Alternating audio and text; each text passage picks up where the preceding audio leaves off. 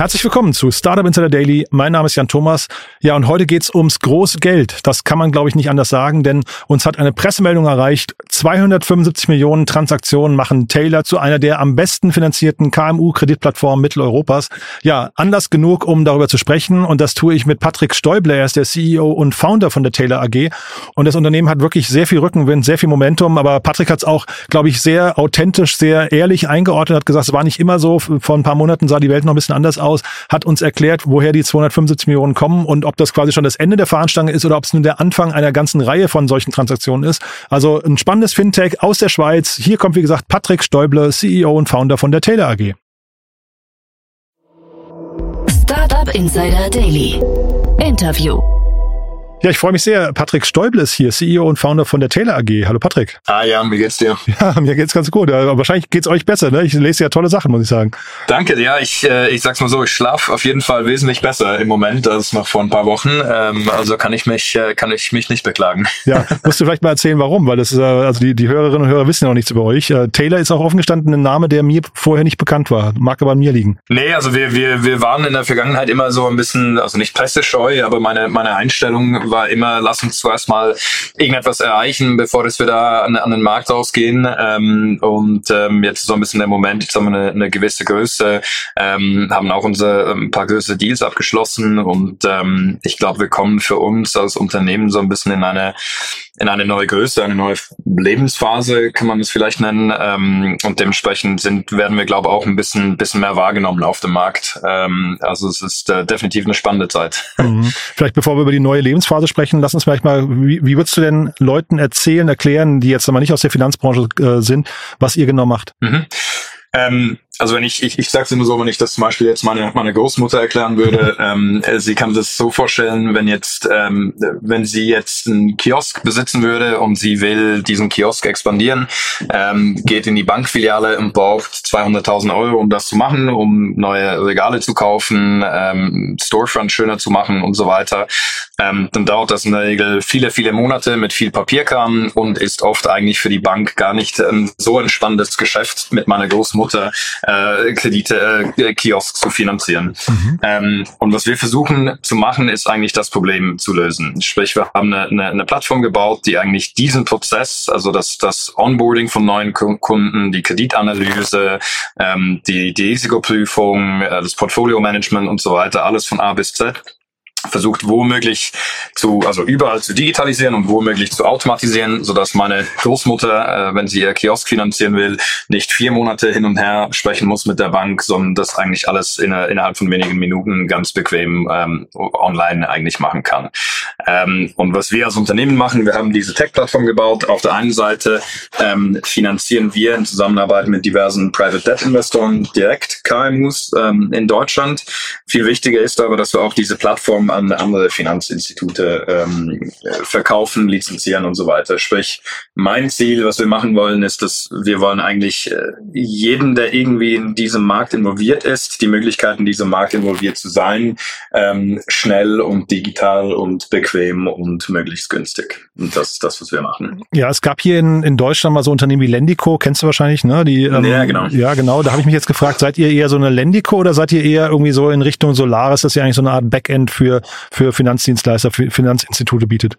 Ich glaube, wir gehen schon eher in Richtung Solaris. Wir sind zwar nicht eine, eine, eine Bank, wir sind, ich würde sagen, das, was die Solaris Bank an Tech-Aspekte hat, ist das, was wir, was wir auch gerne anbieten. Wir sind vielleicht am Anfang aus der Ecke Lendico gekommen und Funding Circle und so weiter, haben es dann aber mit der Zeit eher in eine Plattform entwickelt, die eigentlich anderen ermöglichen will, das zu machen, was wir am Anfang gemacht haben. Mhm. Wie kann man damit Geld verdienen ähm, oder beziehungsweise kann das lukrativ werden? Ja, also wir werden jetzt äh, ab, ab diesen oder nächsten Monat auch profitabel sein. Wir waren ähm, in der Vergangenheit in der Vergangenheit auch immer wieder profitabel. Also das Geschäft ist ist ein sehr profitables Geschäft. Ähm, wir verdienen eigentlich auf zwei Arten äh, Geld. Auf der einen Seite, indem dass wir die Private Debt Investoren, die, die in unsere Fonds über unsere Plattform in KMU-Kredite investieren, ähm, von denen bekommen wir eine, eine sogenannte Plattformgebühr, ähm, wo wir das Portfolio managen und so weiter für, für die Investoren. Und auf der anderen Seite, wenn wir unser Tech an, an Banken und Finanzinstitute lizenzieren, dann bekommen wir eine, eine, eine ganz normale SaaS-Gebühr ähm, jeden Monat. Und äh, der Weg über die anderen Banken, wenn ihr euch da so Huckepack nehmen lasst, das ist wahrscheinlich hinterher der beste Weg zum Skalieren auch, ne? Absolut. Also das ist für uns auch für die Internationalisierung extrem wichtig. Also was wir auch gesehen haben bei anderen Fintech-Players auf dem Markt, ist, dass es schon wenn man eigentlich als Kreditgeber international, inter, international skalieren will, ist das extrem schwierig, weil man dann halt in jedem Land ähm, unterschiedliche Kreditmodelle haben muss, ähm, Vertriebsteam in jedem Land, Investoren in jedem Land. Wenn dem, dass wir mit unserem Ansatz einfach, zum Beispiel, wir gehen jetzt dieses Jahr nach Frankreich, ähm, wir gehen zum französischen Fintech oder einer französischen Bank und sagen, hey, wollt ihr digitale äh, KMU-Kredite vergeben? Hier ist eine Plattform, nutzt das ähm, und wir ermöglichen das für euch ähm, und müssen dementsprechend eigentlich nur als Tech-Anbieter internationalisieren und nicht selber als, als Kreditgeber. Was ja eigentlich ganz spannend ist, und ich hatte hier immer schon wieder mal ähm, Fintechs aus der Schweiz. Ähm, ich meine, das ist ja ein Modell, was super in die Schweiz passt, ne? aber ich hatte so verstanden, dass eigentlich Schweizer Unternehmen es relativ schwer haben zu internationalisieren, oder?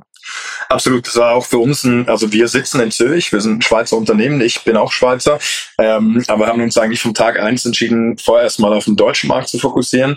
Ähm, gibt viele, also der, der Schweizer Markt ist super, es gibt aber viele Hürden, wenn man jetzt zum Beispiel von der Schweiz aus nach Europa kommen will ähm, oder allgemein in der Schweiz schon nur starten will. Man, wir haben vier Sprachen. Ähm, der Markt ist, ist, ist sehr gut bedient von den Kantonalbanken ähm, und der Markt ist dann noch viel, viel kleiner. Das heißt, wir haben vom Tag eins entschieden, wir gehen nach Deutschland, großer Markt, ähm, eine Sprache und es ist halt äh, in der EU. Das heißt, wenn wir von Deutschland nach Österreich oder Deutschland nach Frankreich gehen wollen, ist das schon ein ganzes Stück einfacher, als wenn man von außerhalb der EU in den europäischen Finanzmarkt sein will.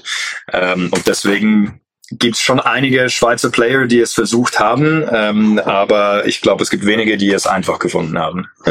Und ich habe es jetzt so verstanden, ihr seid ein Marktplatzmodell, das heißt, ähm, euch, euch werden auch quasi äh, liquide Mittel zugeführt. Ähm, was sind denn jetzt hinterher sagen wir, mal, die, die Skalierungshindernisse noch für euch? Weil das klingt jetzt erstmal so, ihr seid jetzt im europäischen Binnenmarkt unterwegs, habt eigentlich ein Modell gefunden, mit den, äh, in dem ihr an Banken lizenziert, das dann relativ schnell skalieren kann. Gibt es da irgendwelche äh, Hürden noch für euch? Ich glaube, auf, auf dem deutschen Markt äh, in dem Sinne nicht. Da fühlen wir uns ganz wohl, wachsen wachsen ganz gut, ähm, haben auch profitable Unit Economics. Ich glaube, langfristig für die Internationalisierung ist die, die größte Hürde, ist, dass die, das, äh, die, die Sales Cycle sind extrem lang. Ähm, wenn man jetzt irgendwie so eine, so eine klassische Bank anspricht und sagt, hey, hier ist eine coole, spannende neue Idee, eine neue Tech-Plattform und so weiter, ähm, das ist natürlich nicht ein Gespräch von ein, zwei Wochen, sondern das ist oft ein Gespräch von ein, zwei Jahren. Ähm, das ist sicher nicht einfach.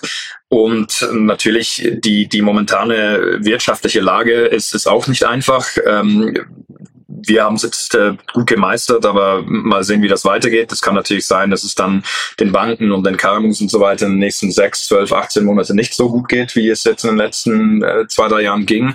Ähm, oder vielleicht ging in gewissen Branchen. Und das äh, macht es natürlich auch nicht einfacher, wenn die, wenn die allgemeine wirtschaftliche Lage von den Kunden, die wir bedienen, ähm, schlechter wird. Die Zinssituation generell, ähm, du hast ja gerade gesagt, Unit Economics habt ihr im Griff, ähm, aber die, die Zinsen sind ja momentan irgendwie so ein bisschen so eine unbekannte Größe. Ne? Wie, wie spielt euch das äh, in die Karten oder gegen die Karten? Bis jetzt hat es uns massiv in die Karten gespielt. Also wir sind, wir sind nicht eine Bank. Das heißt, wir profitieren, für uns macht es in dem Sinne eigentlich keinen Unterschied, ob der Kunde jetzt äh, ein Prozent mehr oder weniger bezahlt. Ähm, was wir aber gemerkt haben, ist, dass weil die Zinsen gestiegen sind und weil die Banken entweder mehr verdienen beim einzelnen Kredit oder weil die befürchten, dass die wirtschaftliche Lage vielleicht nicht, nicht gut bleibt, dass die Banken sich ziemlich stark aus dem Markt gezogen haben. Das heißt, was wir sehen, ähm, Kreditanfrageseitig, ist, dass sich die Kreditanfrage massiv erhöht hat. Ich würde sagen, zwei Drittel der Neuanfragen sozusagen kommen, sind gute Unternehmen, die einfach schlecht bedient werden von der Hausbank oder, oder nicht bedient werden können, weil sie einfach zu klein sind, aber trotzdem gute Unternehmen sind oder weil die Bank keinen Appetit hat. Und ein Drittel sind Unternehmen, denen geht's nicht gut. Ähm, wir sehen das jetzt im Moment oft, oft aus von Unternehmen, die so in, im Bau, Nebengewerbe und so weiter sind, ähm, denen geht's halt nicht gut und die brauchen Liquidität. Die finanzieren wir leider nicht. Es ist nicht unser, unser Businessmodell. Ähm, aber bis jetzt äh, netto ist das Ergebnis, dass die Zinsen, höhere Zinsen haben dazu geführt, dass wir einfach mehr Anfragen haben und dementsprechend auch die besten Kunden auswählen können. Also für uns ähm, ist es eigentlich eine extrem positive Situation und äh, die Banken machen uns das, das Leben ein bisschen einfacher, indem dass die sich ein bisschen aus dem Markt zurückgezogen haben.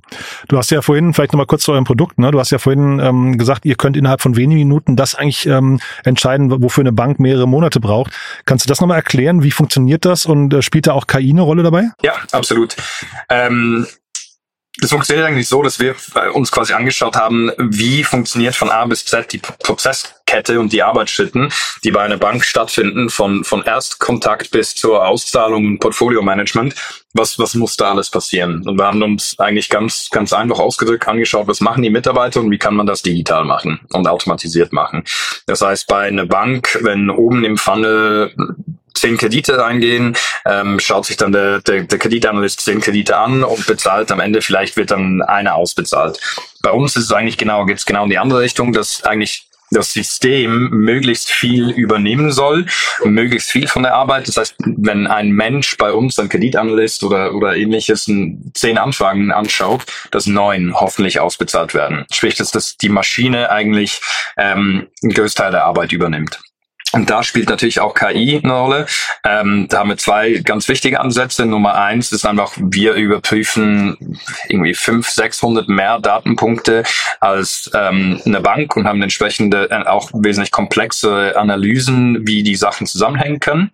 Und das zweite, was wir machen, ist auch die Mitarbeiter haben immer die Möglichkeit auch sozusagen, ähm, wenn das System sagt, ja, der Kunde soll ähm, 5%, bezahl 5 bezahlen, der Mitarbeiter sagt, nee, lieber 6, 7 auf Risiko adjustiert, lernt das System immer mit. Das heißt, dass bei dem nächst, bei der nächsten Anfrage ähm, wird es dann so, wird das System so wissen, aha, wir hatten schon einen ähnlichen Kunde, der wurde dann aber mit 1% mehr ausbezahlt, als ich das vorgeschlagen habe. Ähm, und korrigiert sich sozusagen dann automatisch. Ähm, das ist auch ein Modul, das wir jetzt in den nächsten zwei, drei Monate auch also für unsere SaaS-Kunden zur Verfügung stellen werden. Ähm, sprich, einfach ein künstlich intelligenter Mitarbeiter oder künstlich intelligenter Kreditmitarbeiter, ähm, der mehr, hoffentlich mehr oder weniger irgendwann die, alle Entscheidungen mehr oder weniger alleine machen kann. Kannst du vielleicht mal sagen, wie das in der Schweiz ist, in Deutschland zumindest? Wir haben, ähm, ich glaube, da man merkt so, da ist so ein, dieses ganze Thema KI ist, wird von zwei Seiten betrachtet. Ne? Einmal die Faszination aber zeitgleich auch so eine gewisse Skepsis irgendwie momentan. Und ähm, gibt es viele philosophische Debatten, gerade im Bereich der Kreditvergabe, dass eigentlich KI auch dazu führen könnte, dass, ähm, äh, weiß nicht, Kreditvergaben diskriminierend sein könnten. Wie ist das bei euch? Also das, ne, das äh, kennst du wahrscheinlich diese, ja. Debatten, ne? Ähm, genau. Absolut. Ja. ja, das, das ist, das ist, äh, also die Debatte führen wir natürlich auch ähm, und, und es ist auch vor allem im Bereich Kreditwesen extrem schwierig, weil nicht nur Diskriminierung, aber auch wenn man jetzt zum Beispiel äh, versehentlich einen falschen Kredit vergibt, kann es sein, dass es jetzt dass der Kunde zwölf Monate lang zurückbezahlt und dann plötzlich doch nicht mehr. Das heißt, die Folgen von einem Fehler spürt man erst sehr viel später. Mhm. Ähm, das heißt, man, man muss schon extrem vorsichtig vorgehen. Ähm, ich glaube aber, dass die meisten Personen, die in dem Bereich involviert sind, die, die sind ja nicht von heute bis auf morgen irgendwie in, in, in diesem Bereich eingestiegen. Ähm, das ganze Thema Diskriminierung und Verständnis, wie welche Algorithmen welche Entscheide treffen, ähm, das, das ist ja eine Diskussion, die wir nicht nur in der Schweiz, aber in Europa seit, seit vielen Jahren führen, ähm, auch mit Thema DSGVO, auch mit äh, Google und wie Google ähm, Algorithmen Sachen entscheiden. Das heißt, es ist etwas, das absolut besprochen wird auf finanzielle, also auf finanzielle Sicht, aber auch aus Diskriminier Diskriminierung und Personenschutzsicht. Ähm, also nehmen wir, nehmen wir sehr ernst. Wir lassen uns auch ähm, sehr gut extern beraten von Anwälten, von Sicherheitsfirmen und so weiter. Ähm, meine persönliche These ist, das ganze Thema KI hat massive Chancen ähm, und wir sollten da absolut äh, viel investieren und, und, und darauf fokussieren. Aber vor allem im Finanzwesen und wahrscheinlich auch in anderen Bereichen, sei es jetzt ähm, Legal AI oder im Health Tech Bereich, muss man schon sorgfältig vorgehen und nicht, ähm, ich sag's mal so, move fast and break things funktioniert vielleicht bei Instagram und Facebook, aber wenn man ähm, hier um Finanzwesen, persönliche Daten und so weiter geht, äh, eher weniger. Und vielleicht in dem Kontext mal gefragt, eure Marke, ist die, ist das eine Endkundenmarke auch? Nee, wahrscheinlich weniger, ne? Es ist im Moment, also es ist eine B2B-Marke, in dem, also end, unsere Endkunden auf der einen Seite sind schon KMUs, die werden, mhm. da werden wir auch, auch, auch wahrgenommen als Taylor. Das ist aber immer weniger der Fall, weil wir viel mehr auch einfach unsere Plattform lizenzieren an andere Players. Dann gibt's die Sparkasse keine Ahnung was, Sparkasse XY, die unsere Plattform lizenziert, mhm. ist natürlich die Sparkasse ähm, im Vordergrund. Ja, ich frage deswegen, weil wenn jetzt diese diese ähm, diese Entschuldige, diese KI-Debatte, ne, die wir gerade geführt hatten, wenn die jetzt bei einer Sparkasse, wo ihr integriert seid, ähm, ähm, zum Tragen kommt, dann fällt es ja wahrscheinlich sogar auf die Sparkasse zurück, nicht auf euch, ne? Ja, absolut, das ist so. Ähm, aber deswegen müssen wir schon immer schauen, dass egal was wir machen, jetzt auch wenn es nicht KI ist, sondern sonst irgendwelche Kreditprozesse, mhm. wo Kunden vielleicht abgelehnt werden können, ähm, dass man wirklich sehr sehr eng äh, mit der mit mit der Partnerbank zusammenarbeitet, um wirklich sicherzustellen, dass, dass die Kunden auch wirklich ein optimales Erlebnis haben. Mhm. Weil natürlich kann man Kunden ablehnen oder, oder was auch immer. Ähm, und man kann das aber auch fair und offen und positiv machen, ähm, anstatt dass man einfach sagt, nee, äh, dich wollen wir nicht, ciao. ähm, da muss man schon ein bisschen aufpassen und, und gut zusammenarbeiten, um das zu erreichen. Hm. Jetzt sprechen wir heute, weil es ähm, eine Pressemeldung von euch gab, ihr habt 275 Millionen eingesammelt nochmal. Ne? Das ist genau, quasi, ja. äh, wenn ich es richtig verstehe, quasi zur Finanzierung eurer Plattform. Ist das schon so das Ende der Fahnenstange? Ich meine, das ist ja eine, eine krasse Hausnummer, aber ist das jetzt für euch so, äh, ich weiß nicht, so eine Tranche und davon kommen jetzt noch mehr oder ist das quasi jetzt erstmal für die nächsten zwei Jahre ähm, äh, ausreichend Kapital? Nee, das ist ähm, so schnell wie wir wachsen im Moment, ist das eigentlich äh, nur der Anfang. Ähm, für uns, wir wollten die, Trans also die Transaktion ist uns, ich sag's mal, die Transaktion ist quasi so, dass Barclays und, und M&G in einem SPV ähm, eine, eine, eine also Liquidität zur Verfügung stellen, die wir in KMU-Kredite über unsere Plattform investieren können. Ähm, es ist aber im Moment so, dass über unsere Plattform monatlich locker 20 Millionen finanziert werden und es geht hoch. Wir sollten bis Jahresende so um die 40 Millionen sein, ähm, was natürlich bedeutet, dass diese Facility innerhalb von 12 bis 18 Monate aufgebraucht ist. Ähm, das Ziel ist also definitiv, dass wir in 18 Monate wieder das neue, die, die nächste Facility aufsetzen, die hoffentlich ähm, zwei, dreimal größer ist. Ähm, für uns, also nicht nur für uns, aber für den deutschen Markt im, im KMU-Lending-Segment war es aber eine, eine extrem wichtige Transaktion, weil es auch mehr oder weniger die, also soweit ich weiß, die erste Transaktion von dieser Art und in dieser Größe ist. Ähm, was bedeutet, dass es nicht sehr viele Investoren gibt, die das machen. Ähm, wir waren extrem happy, Barclays und, und M&G als wirklich erstklassige Investoren zu gewinnen, die aber sich äh, wirklich diesen Markt auch angeschaut haben und, und, und unsere, an unsere These glaubten. Ähm, das Coole daran ist, jetzt, wo mal die erste Transaktion durch ist, wird die zweite, dritte, vierte sollte einfacher werden. Nicht nur für uns, aber auch für die ganzen anderen Players, die es auf dem Markt gibt, weil der der, was soll ich sagen, deutsche KMU-Lending-Markt in den letzten Jahren ist jetzt nicht ähm, überrannt durch, äh, äh, durch, durch anderen Fintechs. Also man kann wahrscheinlich auf eine Hand zählen, wie viele in dem Bereich aktiv sind, was schon ein bisschen schade ist, weil wenn man in, eng nach England schaut, da sind 60 Prozent der neuen KMU-Finanzierungen über irgendwelche digitale Plattformen, was natürlich super ist für das Kundenerlebnis. Ähm, in Deutschland, äh, Schweiz und Österreich sind es, glaube ich, weniger als drei Prozent, ähm, was natürlich aus Konsumentensicht, also aus KMU-Sicht irre ist, weil im Retail- und Privatkundensegment, da ist schon alles digital, hat man super Apps, super Lösungen, ähm, dann geht man ins Büro und will arbeiten und will das gleiche Kundenerlebnis und das gibt's einfach noch nicht. Ähm, das heißt, es war eine coole Transaktion für uns, aber ich glaube, es ist auch eine, eine, eine sehr positive Situation für, für den, sagen wir, europäischen Fintech-Markt, ähm, dass, dass man jetzt auch Investoren hat, die bereit sind, solche große Transaktionen zu machen ähm, und, äh, und auch ein bisschen Innovation äh, ermöglichen werden. Investoren ist ein bisschen misleading an der Stelle, weil es ist Fremdkapital. Ne? Wie sieht's mit Eigenkapital aus? Habt ihr da auch Investoren an Bord? Haben wir auch. Wir haben ähm, eine bunte Mischung aus aus äh, Family Offices, Venture Capital Firmen und so weiter. Ähm, Wenvest Capital aus, aus München mhm. waren eine, eine der ersten Investoren, die wir an Bord hatten. Ähm, IVC aus, aus Luxemburg. Wir sind auch jetzt im Moment eine neue Runde am Closen. Ähm, da haben wir schon, schon erste Gespräche, erste, erste Termsheets und so weiter bekommen. Wenn alles gut kommt, ähm, werden wir das jetzt so äh, im, hoffentlich kurz vor dem Sommer, Sommer noch closen. Ähm, dann sind wir extrem gut aufgestellt. Dann haben wir wirklich auf der, auf der VC oder auf der Eigenkapitalseite ähm, wirklich Kapital, wo wir noch aggressiver wachsen können ähm, und auf der FK-Seite auch sehr, sehr gut aufgesetzt sind. Und dann genau weil es jetzt nicht besonders viele Player, besonders viele Fintechs auf dem Markt gibt, ähm, sind wir dann in der Lage, die nächsten 18 Monate wirklich den, den größten Player oder äh, noch, noch größer zu werden, als wir jetzt sind und wirklich ähm, relevante Marktanteile zu gewinnen. Was kann denn äh, schiefgehen? Das klingt ja jetzt alles so richtig, ähm, sag mal, richtig straightforward. Ne? Ihr habt es äh, scheinbar ganz gut im Griff, ne? tolle Summen. Was kann schiefgehen? Ähm, es kann immer sehr viel schiefgehen. Also hättest du mich vor, vor zwei Monaten gefragt, ähm, wäre meine Antwort auch weniger optimistisch gewesen. Ähm, ich glaube jetzt, wo wir mal diese erste, also wo wir, ich sag's mal so, wir haben die, die Termsheets und die Gespräche mit Barclays und MNG und so weiter, haben wir im Dezember gestartet und Termsheets verhandelt und so weiter. Ähm, bis zum Closing ging es dann natürlich aber sechs Monate. Das wär, war teilweise einfach, weil der, der über Winter in Deutschland war niemand sich sicher, ob die KMUs die ähm, Energiekrise überstehen würden, wie sich die, der Markt entwickelt und so weiter. Das heißt, es war ein sehr lange Prozess. Ähm, und natürlich, wenn das dann nicht geklappt hätte, dann, dann wäre es auch bei uns weniger positiv gewesen, hätten wir nach, nach wieder von Null starten können, mehr oder weniger, was die, was die ähm, FK-Facility angeht.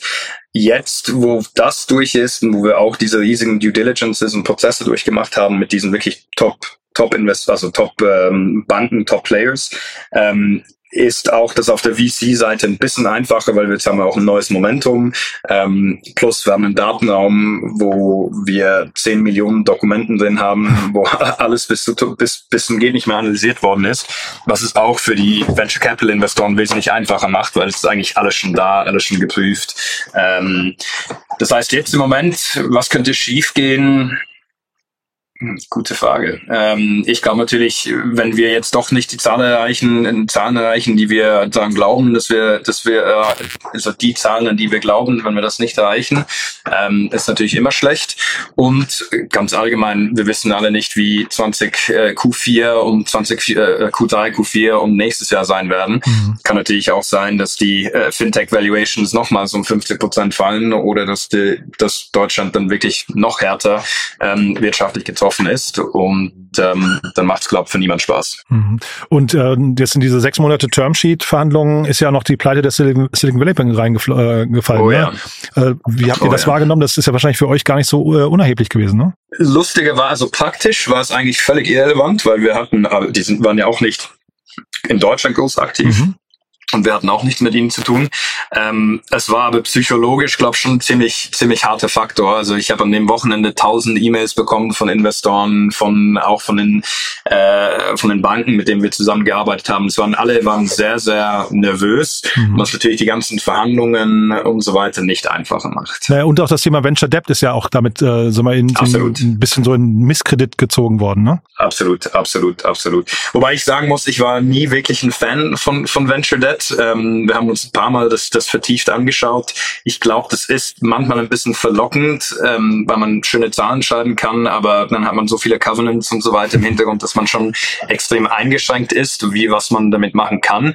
Ähm, ich bin also nicht allzu überrascht, dass das Thema Venture Debt jetzt vielleicht weniger in einem Umfeld, wo die Zinsen wieder ansteigen und wo es weniger VC-Investments gibt und weniger endlose Uprounds und, und Sky-High Valuations, dass Venture Debt doch nicht so eine spannende Asset-Klasse ist, überrascht mich eigentlich nicht. Mhm. Ähm, aber ja, zum Glück haben wir nie Venture Debt gemacht, ähm, sonst äh, oder haben es auch nie gesucht, sonst wäre es im Moment sicher, sicher schwierig. cool, Patrick. Du, dann sind wir mit meinen Fragen durch. Haben wir was Wichtiges vergessen aus deiner Sicht? Ähm, nee, ich glaube nicht. Ich glaube, wir haben die, die wichtigsten Punkte ab, abgedeckt. Danke. Super. Du dann weiterhin viel Erfolg. Ich würde sagen, wir bleiben in Kontakt. Wenn es große Neuigkeiten gibt, sag gerne Bescheid, ja? Let's do it. Mache ich auf jeden Fall. Danke für deine Zeit, Jan. Ebenso. Tschüss. Ciao. Startup Insider Daily. Der tägliche Nachrichtenpodcast der deutschen Startup-Szene. Ja, das war Patrick Stäuble, CEO und Founder von der Taylor AG. Sehr spannend, oder? Ziemlich krasse Größenordnung. Bin sehr gespannt, wie es weitergeht. Auf jeden Fall hat man das Gefühl, das Unternehmen weiß ziemlich genau, wo es hin will und hat auch dafür schon die richtige Strategie gefunden. Bin sehr gespannt. Wir bleiben auf jeden Fall dran. Ich habe mich mit Patrick schon verabredet, falls es Neuigkeiten gibt in entsprechender Größenordnung. Dann machen wir auf jeden Fall ein Follow-up. Wenn es euch gefallen hat, gerne weiterempfehlen. Vielleicht kennt ihr jemanden, der auf Kreditsuche ist oder vielleicht kennt ihr jemanden, der einfach mal reinhören sollte in diesen Podcast. Denn ich glaube, es war wirklich eine spannende Folge. 275 Millionen Euro ist ja nun auch nicht ganz alltäglich nicht. Ja, ich fand's super, deswegen danke fürs Weiterempfehlen. Und kurz noch der Hinweis auf unsere Plattform. Ihr wisst wahrscheinlich, wir bauen Deutschlands, vielleicht Europas größte Plattform für die Startup-Szene. Wir wollen dort alle Startups kalligrafieren, die man im Dachraum zunächst mal findet oder kennen sollte. Das Ganze mit allen Gründerinnen und Gründern, mit den äh, entsprechenden Investoren, also Business Angels und VCs und dazu natürlich noch alles, was dazu gehört. Podcasts, Nachrichten, demnächst Events, ein großes Jobboard und so weiter und so fort. All das könnt ihr euch angucken auf www.startupinsider.de. Es lohnt sich. Das Ganze ist noch im Aufbau. Wir suchen auch noch Mitarbeiterinnen, Mitarbeiter, die uns unterstützen möchten beim Aufbau. Deswegen schaut euch gerne mal unsere Karriereseite an. Ja, und ansonsten sage ich danke fürs Zuhören, euch einen tollen Tag, vielleicht bis nachher oder falls nicht bis nachher, dann hoffentlich spätestens bis morgen. Ciao, ciao.